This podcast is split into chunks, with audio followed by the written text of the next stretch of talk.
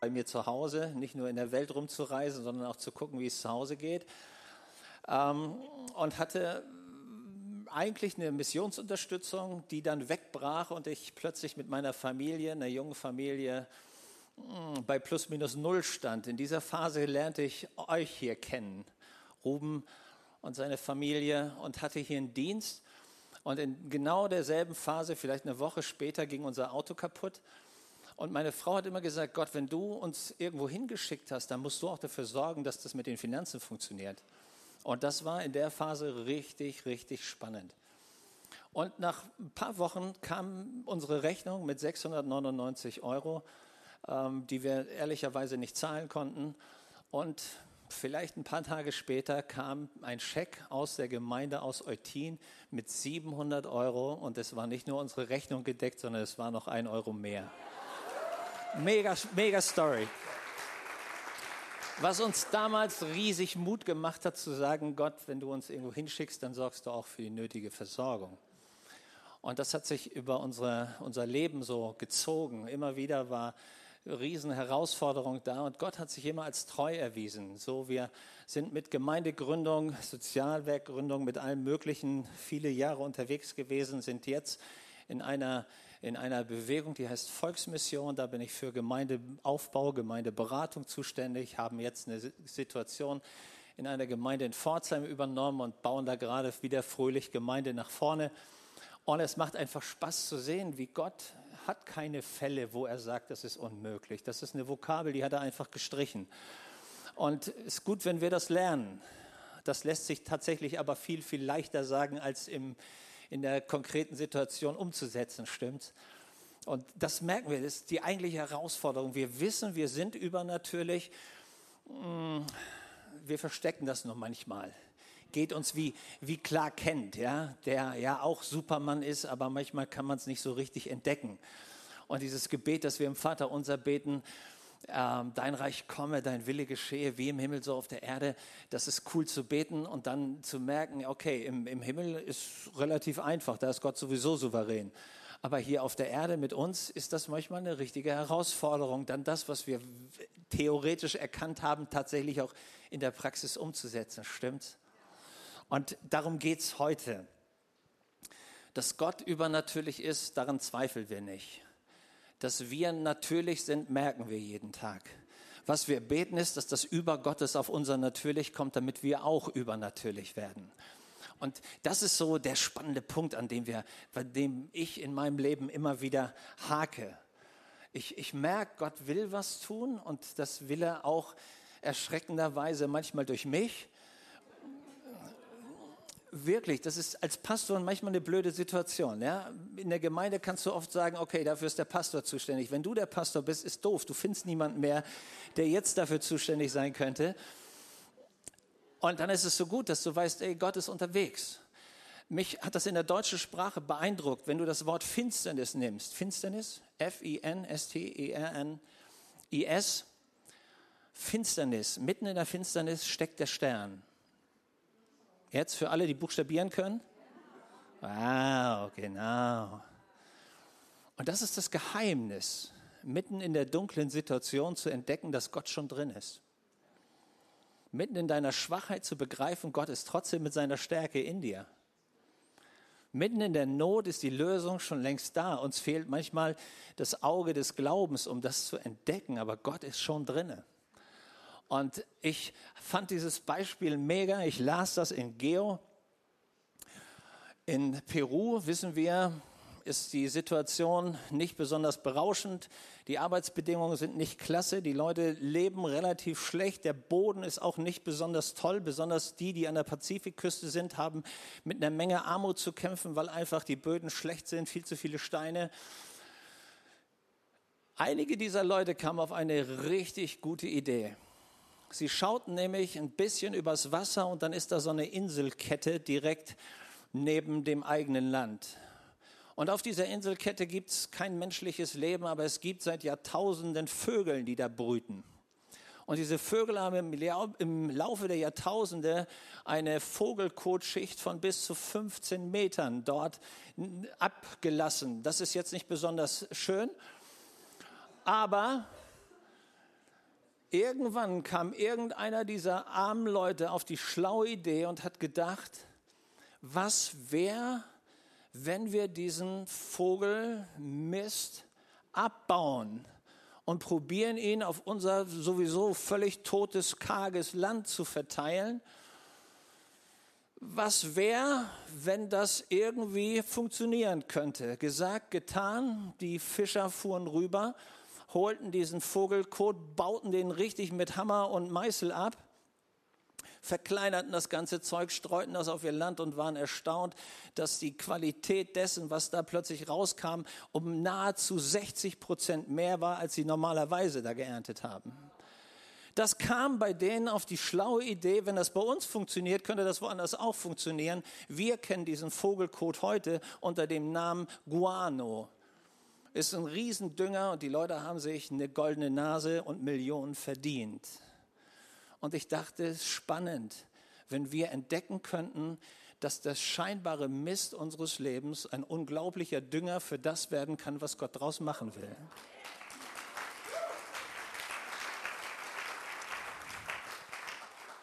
Wenn das der Gedanke ist, den wir in unser Herz nehmen könnten, dass da, wo du denkst, ey, das war die Niederlage meines Lebens, das war vielleicht die dunkelste Stunde, die ich hatte, und Gott zu dir sagt, was so ist, wenn dir aus der dunkelsten Stunde mein Licht kommt und aus deiner Schwachheit eine unglaubliche Stärke werden könnte. Diesen Gedanken habe ich nicht wieder losgekriegt und das ist mein Wort für heute Morgen. Ich lade dich ein, falls du eine Bibel-App hast. Auf, du hast das Handy ausgemacht, okay, also alles cool. Im Psalm 84, ab dem sechsten Vers, steht folgender Satz. Wohlergehen für alle die Menschen, die dich, Gott, für ihre Stärke halten und von Herzen dir nachfolgen. Das Erste, was mich beeindruckt an diesem Vers, ist, dass Gott für uns Wohlergehen will. Das beruhigt mich. Dass da nicht steht, dass Gott für dich Elend will, sondern da steht, er will für dich Wohlergehen. Er knüpft dieses Wohlergehen an zwei Bedingungen. Habt ihr, habt ihr gelesen? Das erste ist, die dich, Gott, für ihre Stärke halten. Ich glaube, das ist ein Riesenschlüssel, wenn du entdeckst, du bist nicht deine eigene Stärke. Du musst nicht deine eigene Quelle sein, sondern es gibt jemanden, der deine Quelle sein will, der seine übernatürliche Kraft in deine Situation reingibt an den du dich anschließen kannst. Das ist dieses Weinstock- und Rebe-Beispiel, wo du merkst, es kommt gar nicht auf meine Kraft an, sondern es kommt darauf an, mit wem ich verbunden bin. Das ist die großartige Weisheit, die wir irgendwann entdecken müssen. Und das löst tatsächlich eine Menge der Probleme. Wir haben im Laufe unseres Lebens zwei Jungs adoptiert und dann kam unser großartiges Mädchen. Und einer der Jungs hatte die Gabe, schon als kleiner Junge, dass er immer glaubte, er ist der Chef manche Leute lernen das ja nie. Die sind 60 und glauben das immer noch. Aber er glaubte das, als er klein war. Das Dumme war, er legte sich immer mit Jungs an, die viel, viel älter und viel größer waren als er. Und das führte in der Regel dazu, dass er meistens eine Niederlage erlebte. An diesem Nachmittag war ich draußen bei uns im Garten und ich hörte das Schreien auf dem Sportplatz und dachte, geh lieber mal gucken, bevor das irgendwie komisch wird und ich hörte sie schon brüllen und dann sah ich meinen, meinen Filius, wie er rannte, den Kopf nach unten in panischer Haltung und er rannte und die großen Jungs hinter ihm her, aber die hatten natürlich viel längere Beine und es war nur eine Frage der Zeit, bis sie ihn packen würden. Und er rannte und irgendwann hebt er den Kopf und sieht ganz am Ende des Weges, da steht ja Papa. Und er wurde noch schneller.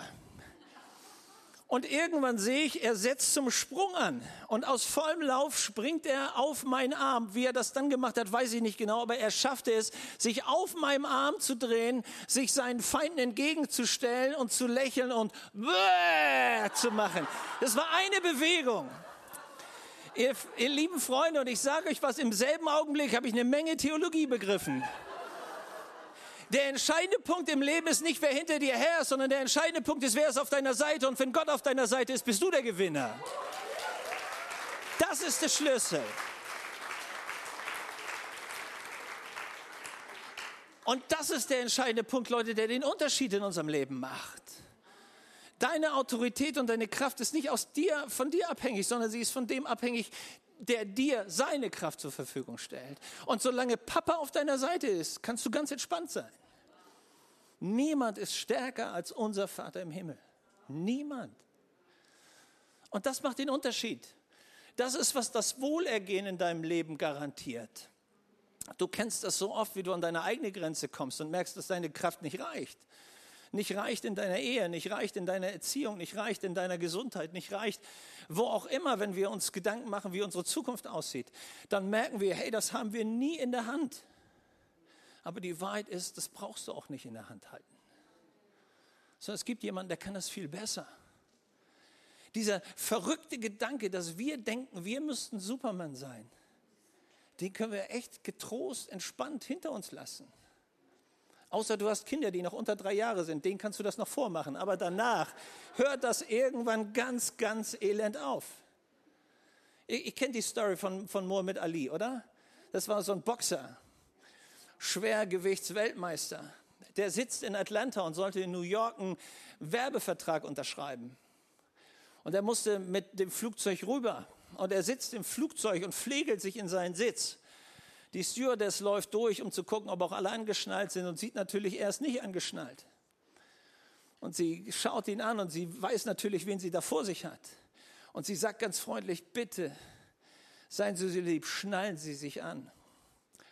Mohammed Ali lehnt sich nach hinten, pflegelt sich rein und sagt, wissen Sie, Superman braucht keinen Sicherheitsgurt. Die Frau schaltet in Sekunden, schaut ihn an und sagt, Sie haben recht, Superman braucht keinen Sicherheitsgurt, der kann alleine fliegen. Sie nicht, schnallen Sie sich an. Was für eine tiefe Erkenntnis, stimmt's, wenn wir das begreifen könnten. Wir sind nicht Superman, aber die Wahrheit ist, wir müssen es auch nicht sein. Sondern wir haben einen Gott, der ist Superman. Und solange der auf unserer Seite ist, brauchst du dir keine Sorgen machen. Louis Lane hat sich nie Sorgen ums Fliegen gemacht. Sie wusste, der hält sie schon fest. Wer nicht weiß, wer Louis Lane ist, einfach einmal Superman lesen, ist alles cool. Der zweite Gedanke, der hier drin steckt, ist, die von Herzen dir nachwandeln. Ich habe was begriffen. Wenn wir verstanden haben, dass die Person, die uns am meisten liebt, auf unserer Seite ist, haben wir keine Mühe nachzufolgen.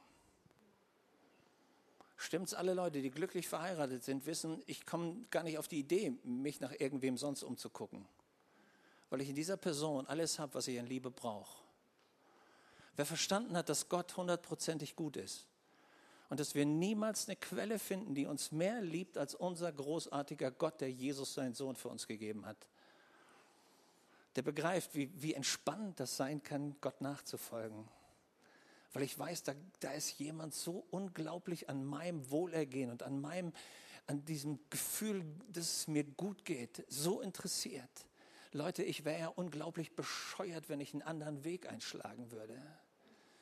Warum soll ich das Erstklassige loslassen, um mir einen viertklassigen Lebensstil anzugewöhnen? Das ist doch völlig bescheuert. Das würde noch niemand von uns machen, oder? Ehrlich, da kommt dein, dein, dein Vater zu dir und sagt, hör mal, Sohn, ich habe einen Porsche für dich gekauft. Aber natürlich, du kannst auch auf deinem Dreirad weiterfahren. Ja? Das machen wir doch nicht. Da sagen wir, Vater, wo ist der Schlüssel?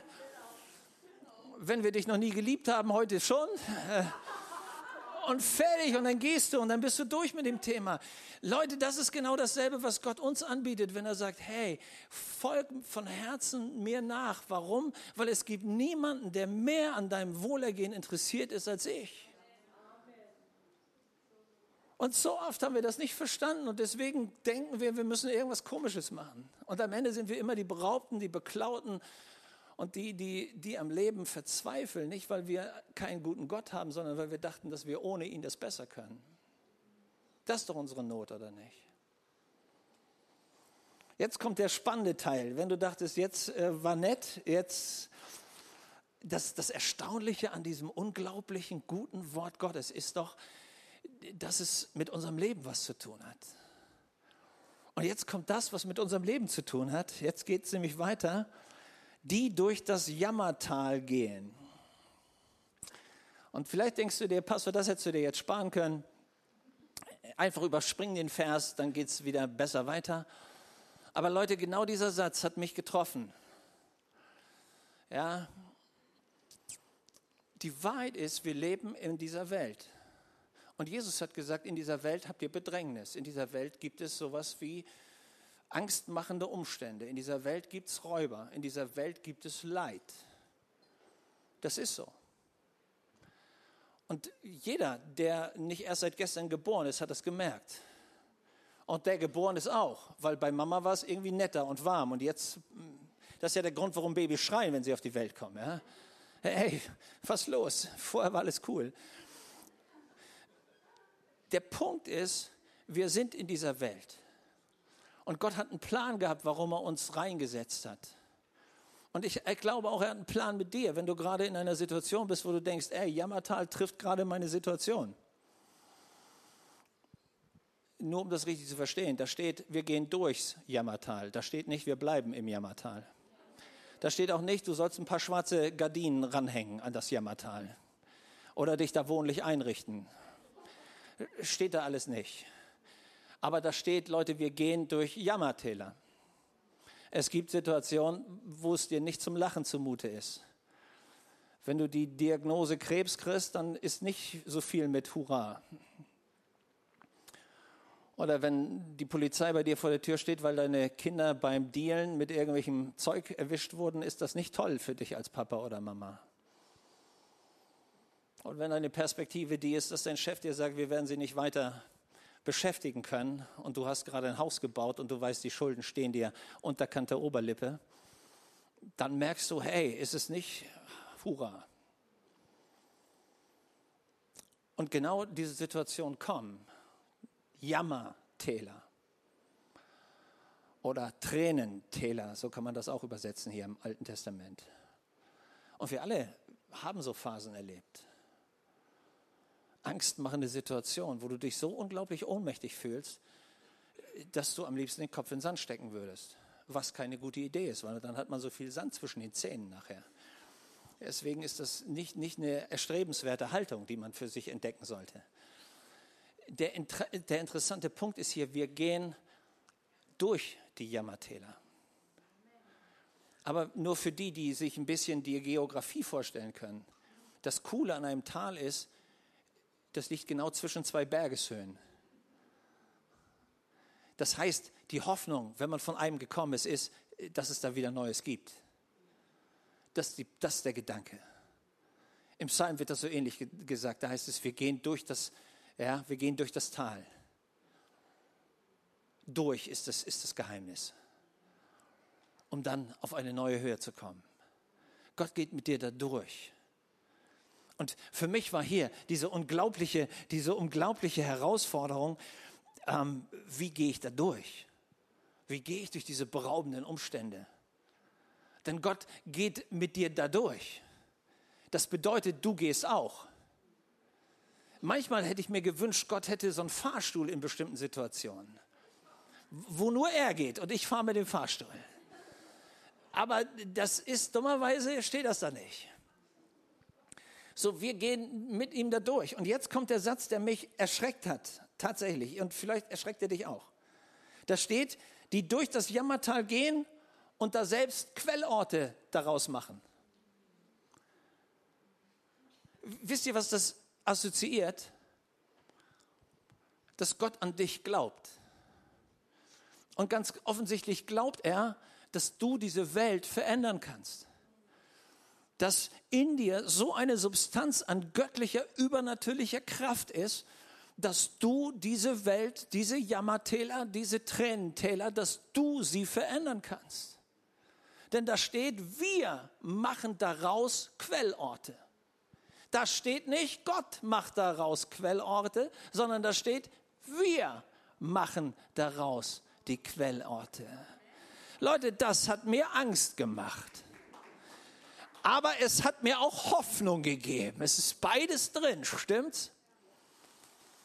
Wenn Gott sich traut, uns in diese Situation hineingehen zu lassen, dann nicht deshalb, weil er uns wie die Schafe den Wölfen zum Fraß vorwirft, sondern weil er möchte, dass durch uns diese Welt ein unglaubliches Wunder erlebt, dass nämlich völlig begrenzte Leute aus Jammertälern Quellorte machen können, dass wir diese Welt verändern. Das ist doch der unglaubliche Gedanke, der dahinter steckt. Und ich habe mich an eine Situation erinnert, ähm, wir waren oben im Norden und eines Tages lasen wir in der Zeitung, dass in einem sozialen Brennpunkt Rotenhof hieß das, die Schulen ihre Schüler nicht mehr beschulen können, weil die Lehrer einfach zu ausfallen oder ähm, so viel Stress haben, Leute, die im Schwangerschaftsurlaub sind, nicht mehr wiederkommen wollen, äh, weil einfach die, die Situation schwierig wird. Und meine Frau mich anschaut und sagt, Schatz, du wolltest doch immer schon mal Religionsunterricht machen und so.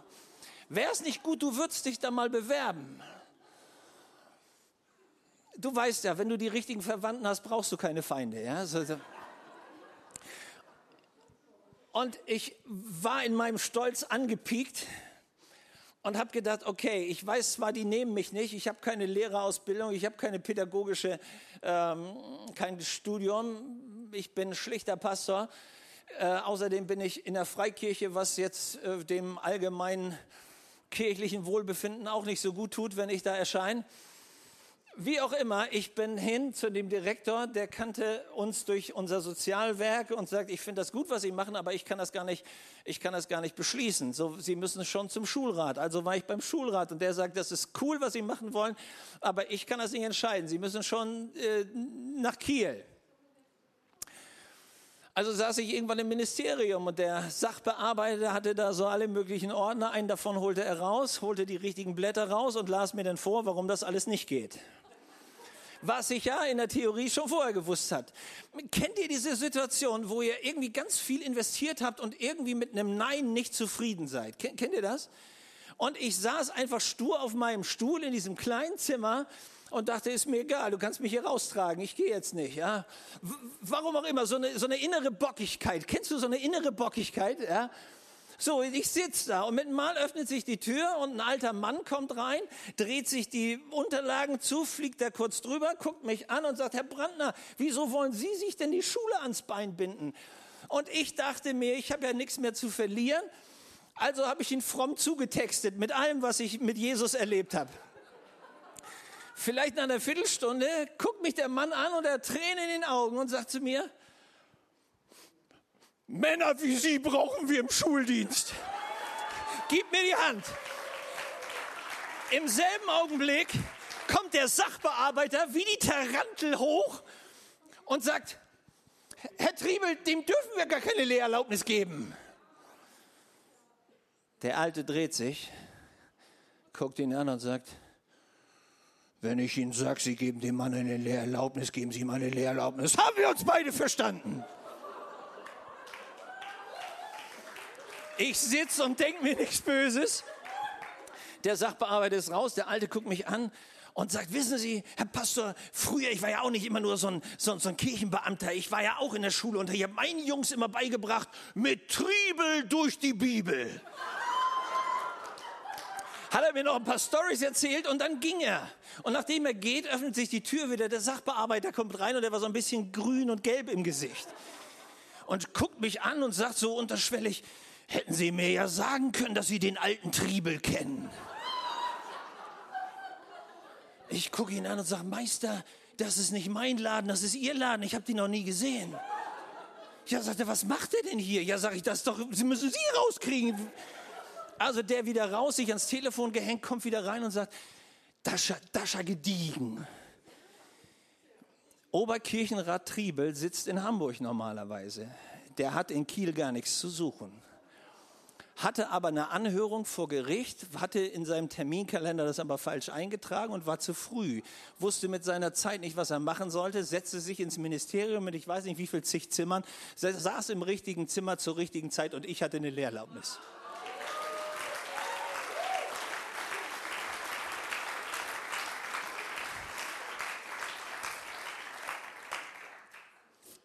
Du musst im Jammertal wissen, wo die Quelle ist. Leute, und das Unglaubliche daran ist, die Quelle ist in uns. das, Un das Unwahrscheinliche ist passiert. Nachdem wir Kinder Gottes geworden sind, hat sich Jesus nicht zur Rente, zur Rechten des Vaters zurückgezogen, sondern ist per Heiligen Geist einen unglaublichen Weg gegangen, nämlich nicht nur der Gott mit uns zu sein, sondern der Gott in uns zu werden. Das ist das Geheimnis. Wenn dieser Gott hineinkommt, dann kommt er ja mit seiner ganzen Fülle an Kraft und an Liebe und an Gaben und an Frucht des Geistes und was immer nötig ist, er bringt das mit und kommt und wohnt bei dir.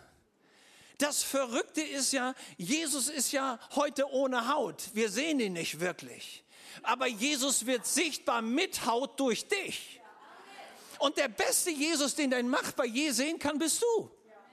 Und wenn wir das verstehen, dass diese Quelle in uns hineingekommen ist, um tatsächlich in uns und mit uns Veränderung zu schaffen, merken wir plötzlich, das Geheimnis Gottes in dieser Welt ist Christus in dir. Das ist das Geheimnis. Und Christus in uns, Leute, verändert die Situation. Deshalb, egal in was für einer schwierigen Situation du bist, ob zu Hause, in deiner Ehe, in deiner Arbeit oder wo auch immer, Christus in dir ist die Hoffnung für deine Straße, ist die Hoffnung für deine Familie, ist die Hoffnung für Eutin, ist die Hoffnung für Schleswig-Holstein, wo immer uns Gott hingesetzt hat. Und wenn wir das entdeckt haben, verstehen wir plötzlich, das ist der Grund, warum Gott sich keine Sorgen macht, wenn seine Kinder im Jammertal sind, weil er weiß, diese Leute sind meine Geheimwaffe, um jedes Jammertal zu verändern. Das ist der Punkt. Und Leute, das ist die Autorität, die wir haben, dieses übernatürliche Leben des Heiligen Geistes in uns. Und diese Autorität in uns ist von niemandem zu besiegen. Und wenn du dieses Geheimnis für dich entdeckst, merkst du, hey, mit Mal gibt es eine völlig neue Perspektive. Wir müssen gar nicht vor dem Jammertal kuschen oder Angst haben, sondern wir können dem Jammertal sagen, hey, du bist bisher ein Jammertal gewesen, aber du wusstest nicht, wer dir begegnet heute. Heute verändert sich das, weil Christus in uns kommt in die Situation. Hey, und jeder Dämon weiß das. Und jede Macht der Finsternis weiß das. In meiner, in meiner Kirche war eine junge Frau, sie hatte vier Kinder, ihr Mann war nicht gläubig. Und sie kam an, an einem Gottesdienst und sie war abgefrustet. Und sie sagt zu mir, Pastor, mich nerven diese jungen Leute so, die immer irgendwelche Stories über Gott und was sie erleben erzählen. Ich erlebe nie was. Kannst du nicht beten, dass Gott mit mir auch mal so ein Wunder macht? Hättest du nicht sagen sollen. Bei manchen Gebeten ist Gott großartig im Erhören. Und wir haben ein simples Gebet gebetet. Und danach habe ich sie einige Wochen nicht mehr gesehen. Habe mir ernsthafte Gedanken gemacht, ob das Gebet so gut war. Irgendwann ist sie wieder da. Und sie sagt zu mir, Matthias, meinst du irgendwie, ich hätte eine Chance, heute so vielleicht ein paar Minuten zu erzählen, was Gott so gemacht hat? Immer. Christiane, immer, kein Problem. Und sie stellt sich vor die Gemeinde und sagt, Gemeinde, ich habe mit dem Pastor gebetet, dass auch in meinem Leben so ein Wunder passiert und so. Und dann war ich montags unterwegs und ihr wisst, ich habe eine große Familie, ich war zum Einkaufen ähm, und war da in diesem Discounter und habe meinen ganzen Wagen vollgeladen und fahre durch die Reihen und mit Mal sehe ich eine dieser angestellten Ladies da, die in so einer Reihe irgendwas einräumen muss und eine andere kommt vorbei und die beiden unterhalten sich kurz und die, die kniet, sagt, sie hat so furchtbare Rückenschmerzen, sie kann schier die Arbeit heute nicht machen. Am liebsten würde sie einfach nach Hause gehen, aber es geht eben auch nicht so. Sie quält sich durch den Tag und während ich da vorbeigehe, denke ich, hm, mit der müsste man mal beten. Aber doof, der Pastor ist nicht da. Und sie fährt nach Hause. Aber auf dem Weg nach Hause geht ihr das die ganze Zeit durch den Kopf und sie sagt sich, was bin ich eigentlich für eine Socke, ja? Da bete ich heilige Bete, Herr, lass mich ein Wunder erleben, jetzt gibt es eine Chance und ich mach nichts. Also ist sie zu Hause und macht mit Gott einen Deal und sagt, Herr Jesus, pass auf, wir machen das so, ich fahre da noch mal hin sollte die da wirklich noch knien? Die Chance ist gleich null. Dann bete ich mit ihr. Also sie rast zurück, rein in den Discounter, in die Reihen rein. Sie sieht, die Dame ist immer noch in derselben Reihe, ein paar Regale weiter, aber immer noch in derselben Reihe. Sie geht zu ihr und sagt, Entschuldigung, Sie haben es im Rücken, stimmt's? Ja. Ich bete kurz für Sie. Jesus heilt Sie. Amen. Wusch, fünf Sekunden war sie wieder draußen. Und sie war innerlich beruhigt. Sie hat getan, was sie wollte, sollte. Danach ging sie wochenlang nicht einkaufen. Jedenfalls nicht in dem Discounter. Aber weil das umständlich war, immer irgendwo anders hinzufahren, macht sie diesen Morgen wieder einen Deal und sagt, Herr Jesus, pass auf, mach das so, lass die Frau Urlaub haben. Ja, ich, sie kommt rein, keiner ist da, sie lädt ihren Wagen extra voll, endlich wieder geht mit dem ganzen Zeug zu diesem Band, packt den ganzen Kram rein, die Kassiererin guckt hoch, guckt sie an und die Schlange hinter ihr ist relativ lang, schaut sie an und sagt, ha, ich, ich kenne Sie, Sie haben neulich für mich gebetet, der ganze Laden hört zu. Christiane steht da und sie sagt, hey, es war wie bei der Ampel, grün, gelb, rot, gelb, grün in meinem Gesicht, alle Farben, die es gibt. Ich stehe da und denke mir, Herr Jesus, lass die Erde aufgehen, lass Entrückung passieren, mach irgendwas. Äh, nichts davon passiert. Und die Dame sagt, Sie, als Sie gebetet haben, da ging der Schmerz aus meinem Rücken raus. Und ich habe den ganzen Tag ohne Schmerzen gearbeitet.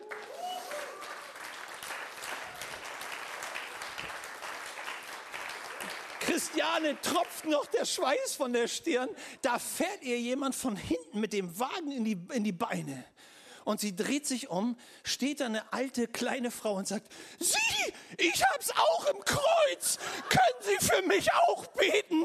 Und sie sagt, es war mir ganz egal, der Ruf war ruiniert, ich habe meine Hand draufgelegt und mitten bei Aldi mit der Oma gebetet. Was für eine Story!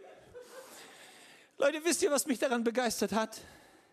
Als sie verstanden hat, dass es nicht ihre Kraft ist, sondern Christus in ihr, kam der Unterschied zustande.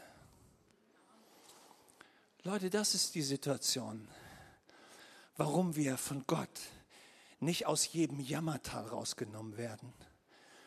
Weil Gottes Hoffnung für das Jammertal bist du. Gottes Hoffnung für die scheinbar hoffnungslose Situation bist du und ich. Wir gehen dahin. Und wenn der Herr dich gebraucht, wird er das verändern. Ich war in der Schule in Bremen und ich war der einzig Fromme in dem ganzen Laden. Und ich hatte spannende Klassen, wirklich eine besser als die andere. So dass ich mich irgendwann genötigt gesehen habe zu sagen, Leute, wir müssen irgendwas machen an dieser Schule. Und ich habe mir einen Schlüssel vom Hausmeister geben lassen und war jeden Morgen um 5 Uhr in der Schule. Und bin durch all die Klassen gegangen, wo ich Unterricht hatte. Bin von Stuhl zu Stuhl gegangen und habe die Kinder, die auf diesen Stühlen sitzen würden, gesegnet. Woche für Woche. Nach ein paar Monaten bekehrten sich die ersten Schüler. Und die Konrektorin kommt eines Morgens zu mir und sagt, Herr Brandner, was ist mit Ihnen los? Das ist eine Dame, die kam aus der ehemaligen DDR, von Gott nicht wirklich was gehört.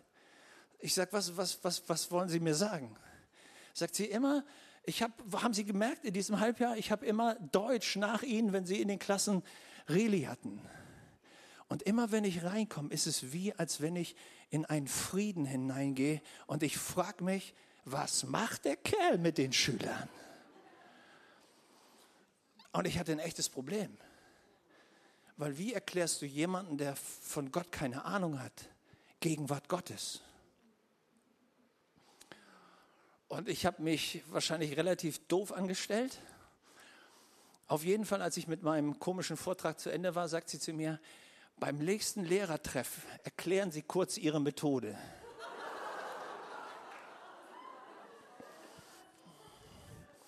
Und dann war das ganze Lehrerkollegium zusammen und der fromme Kollege musste mal erklären, wie man Gegenwart Gottes in die Schule holt.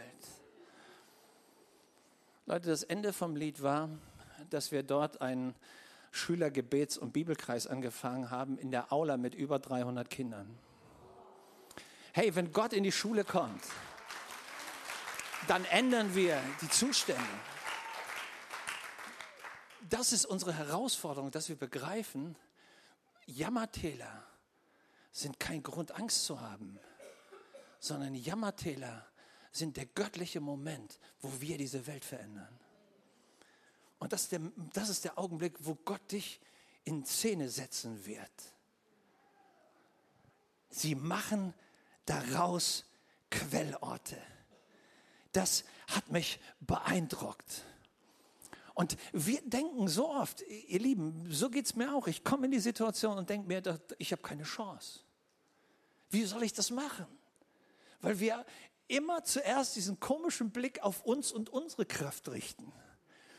Und wenn wir dann mit der eigenen Kraft oft genug gegen die Wand gelaufen sind, dann stellen wir fest, die Nase wird platter, aber das ist auch das einzige Resultat, das wir hingebracht haben.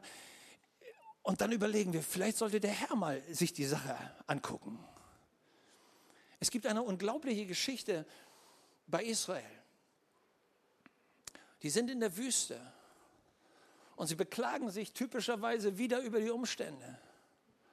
Und Gott findet Mose und sagt zu ihm, Mose, nimm deinen Stab und schlag mal fröhlich auf den Felsen und dann wird das Wasser rausfließen. So einfach ist die Sache.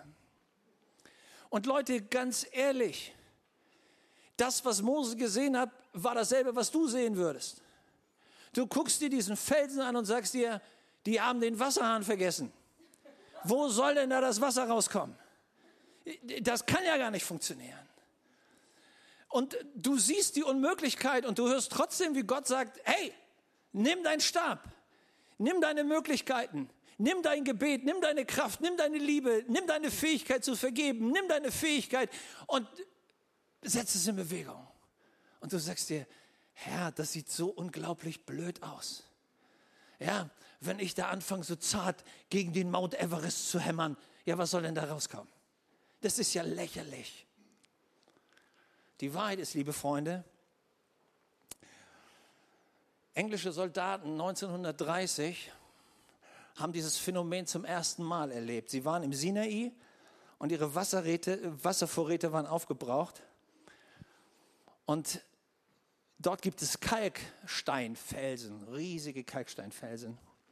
Und Kalkstein ist porös. Und wann immer Wasser kommt, in, in Regenform oder wie auch immer, fließt dieser Regen langsam aber sicher in den Kalkstein. Und er wird wie ein Schwamm. Und die Hitze und der Sand verschließen diese kleinen Poren. Aber wenn es jemanden gibt, der auf eine dieser Adern, die verstopft ist, mit dem Stock oder irgendwas Spitzem raufschlägt, wird der Druck durch die Hitze freigesetzt und das Wasser schießt fontänenartig aus dem Felsen.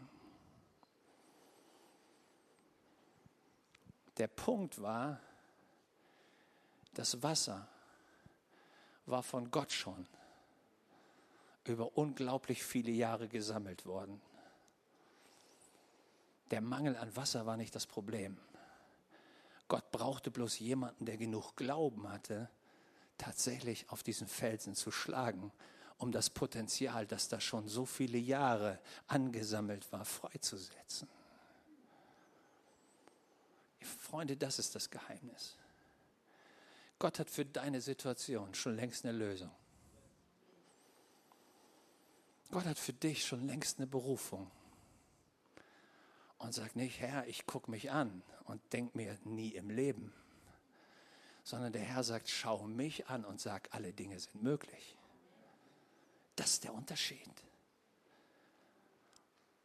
Und als Gott jemanden finden konnte, in dem Fall hier Mose, veränderte das die Geschichte. Heute Morgen kommt der Heilige Geist zu dir und sagt, hör auf dir Sorgen zu machen ich bin mit meinem Geist in dir. Die größte Kraft, die es in diesem Universum gibt. Ey, hast du dir vorgestellt, wenn wir den, diesen Astronomen glauben können, dann haben wir ungefähr 400 Milliarden Sonnensysteme. Und der Gott, der diese Sonnensysteme in der hohlen Hand zusammenfasst, ist unser Vater im Himmel. So die größte, größte Kraft, die es überhaupt gibt, ist auf deiner und meiner Seite. Dieser Gott wohnt durch seinen Heiligen Geist in dir und in mir. Und er sagt zu dir, setz die Quelle frei. Johannes 7 sagt, da sagt Jesus zu, zu seinen Leuten, kommt her zu mir, die ihr durstig seid. Ich will euch dieses Wasser geben. Das gefällt mir bei Gott, ja. Zuerst selber holen und dann heißt es, und von eurem Leib werden fließen Ströme lebendigen Wassers. Du bist die Quelle.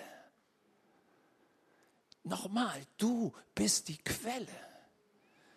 Egal wie dürr das aussieht, du bist die Quelle, du bist die Hoffnung für jede Wüste. Wir holen von unserem Gott, lassen uns beschenken und bei unserem Gott fließt der Becher immer über. Halleluja. Ja, der Schock für jede Hausfrau, wenn der Becher überfließt. Ja. Immer ist das gute Zeug versaut. Aber bei Gott ist es nicht so, dass er genug gibt, sondern er gibt immer mehr als genug. Leute, es ist nicht so, dass wir bei Gott arm werden, sondern bei ihm werden wir durchs Geben immer reicher. So, er füllt dich. Und dann sagt er zu dir, lass jetzt das, was du von mir geholt hast, meine Liebe, meine Freude, meine Frieden, meine Sanftmut, meine Geduld, mein, meine Gaben des Geistes, lass sie raus. Du musst es nicht aus deiner Kraft machen. Lass es raus. Ich bin der Herr, der durch dich wirksam werden will. Und damit verändern wir die Umstände. Ich war ganz junger Pastor und ich war in Friedrichshafen am Bodensee. Und es fanden viele Special Freaks zum Glauben. Unter anderem ein ehemaliger Taekwondo-Kämpfer. Und er kam eines Morgens zu mir und sagt, Matthias, du bist doch hier der Chef, oder? Ja, so würde ich das nicht sagen, aber ja, sagt er, weißt du, bei mir gibt es den Meister und dann gibt es den Schüler. Und du bist der Meister und ich bin jetzt dein Schüler. Und von diesem Tag an kam der jeden Tag zu uns. Der gehörte schon fast zur Familie. Und er lernte alles, beten, Bibel lesen, mitarbeiten in der Gemeinde. Irgendwann, nach so einem halben, dreiviertel Jahr, kommt er zu mir und sagt, Matthias, ich habe was gelesen in der Bibel. Jesus, der war immer unterwegs und hat für irgendwelche Leute gepredigt und gebetet und so. Machen wir das auch?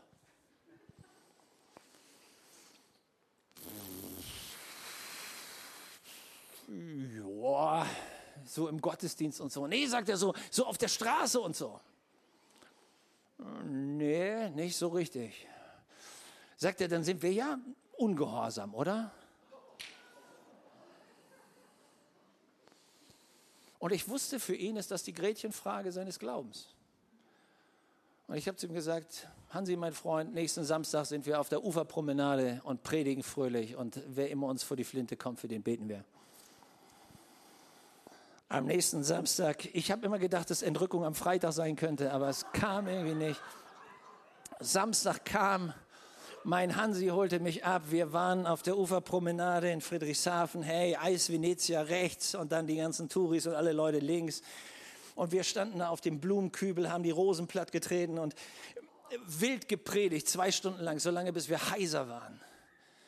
So, und irgendwann guckt er mich an und sagt, Pastor, jetzt haben wir genug gepredigt, jetzt müssen wir für die Leute beten.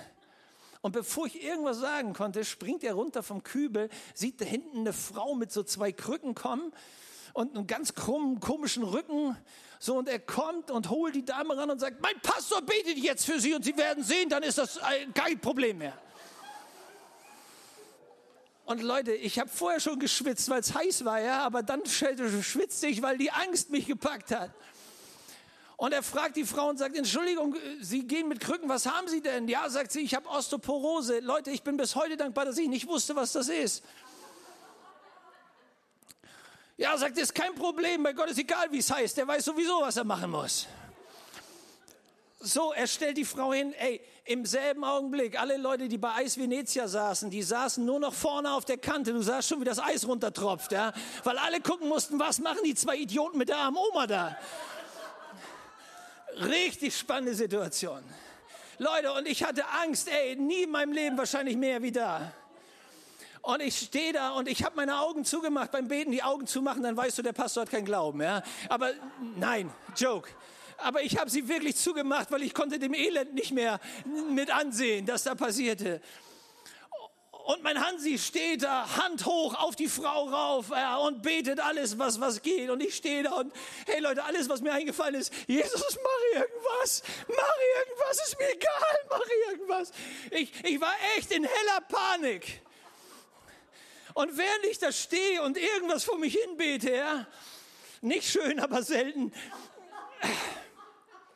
höre ich plötzlich nur noch, wie mein Hansi sagt, geben Sie mir jetzt Ihre Krücken, der Gott hat was gemacht.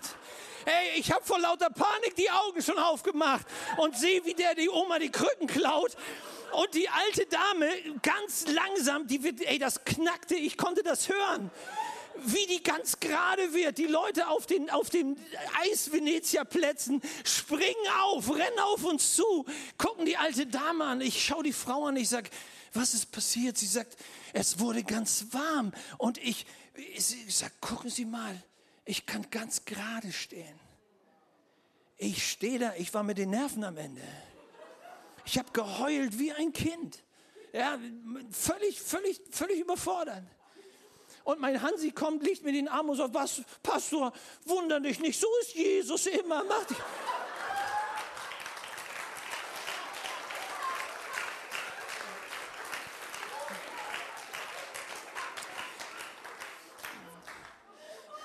Leute, ich war, ich war ernsthaft am Ende. Ich glaube, ich habe drei Tage im Bett gelegen, um mich zu erholen. Aber Leute, wisst ihr, was ich begriffen habe? Die Bibel sagt in 2. Korinther, dass Gott in das tönernde Gefäß, in den Matschtopf, seine Kraft gelegt hat. Und die, die Kraft wird in den Schwachen zum Durchbruch kommen. So, wenn du dich jemals fragst, habe ich Autorität? Frag dich das nicht. Der, der in dir ist, hat mehr Autorität als irgendwer sonst. Und wenn du in seinem Namen unterwegs bist, wird er durch dich die Situation verändern. Die Jammertäler haben ausgejammert, seitdem wir da sind. Und wir machen Quellorte.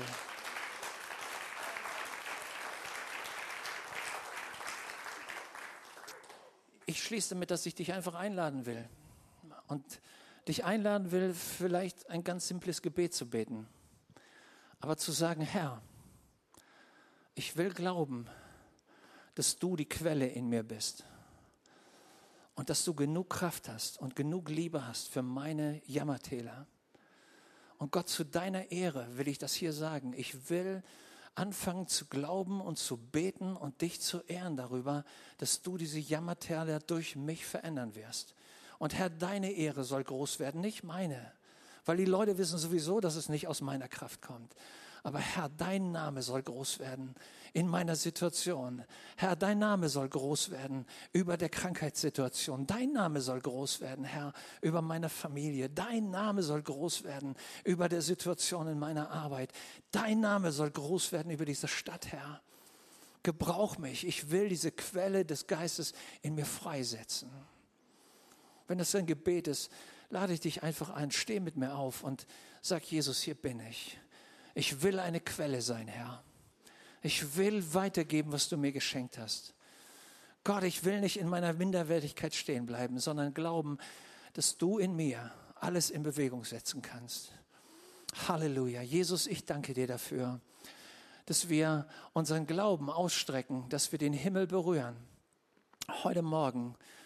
Und dass wir diese Ströme des Himmels in diesem Gebet voller Glauben herabziehen in unser Leben, in unsere Situation. Und Vater, dass aus uns heraus, aus unserem Mund, aus unseren Händen, aus unseren Augen, wo immer wir sind, Ströme deiner Liebe, Ströme deiner Übernatürlichkeit, Ströme deiner Kraft. Menschen berühren werden Und ich danke dir, Herr, Situationen und Umstände werden nicht bleiben, wie sie sind, weil vor dir muss sich jedes Knie beugen. Vor dir muss jeder Berg sich beugen. Herr, und du bist in uns und durch uns setzen wir dich heute in die Situation frei. Christus, das Alpha und das Omega. Christus, der Anfang und das Ende. Christus, der Überwinder. Christus, der Auferstandene. In mir und durch mich. Setz seinen Sieg und seine Kraft frei. Und das glauben wir in Jesu Namen und sagen Amen.